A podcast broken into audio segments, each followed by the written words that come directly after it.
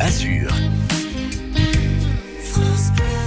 Eh, petit à petit, on se rapproche de la fin du mois et forcément, on commence à passer un mode farniente. Et c'est pourquoi, avec Patrice Arnaudot ce matin, on va s'intéresser à l'origine d'un mot. Patrice, le mot vacances. che vem do verbo latin vacare. Vacare qui en latin signifie être oisif, ne rien faire.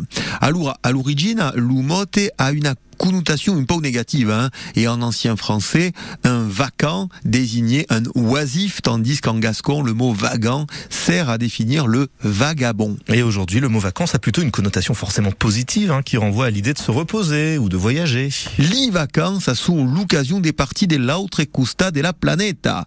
Mais ce ne fut pas toujours le cas. Et oui, en effet, jusqu'à la fin du 19e siècle, ceux qui avaient la chance de partir en vacances s'en allaient beaucoup moins loin, Senanavu et en Liciou Mayun des campagnes. Ouais, à une époque où la campagne côtoyait la ville. D'Estier où la noblesse abandonnava la ville vieille.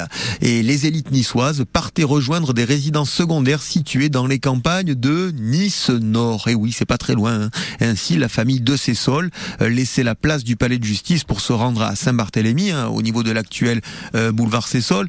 Les caïs de Pierre-Lasse, quant à eux, abandonnaient le cours Soleil pour rallier le quartier du Rail à Kelidjen partions en vacances dans la Siouville. La noblesse niçoise avait peut-être compris avant les touristes qu'il n'y avait pas meilleur endroit au monde que Nice pour passer ses vacances. Et ce n'est pas Victor, notre éditeur visuel, qui nous met en image sur France 3, qui nous dira le contraire. Lui qui sera en vacances euh, ce matin, après le 6-9, petit vénard qu'il est.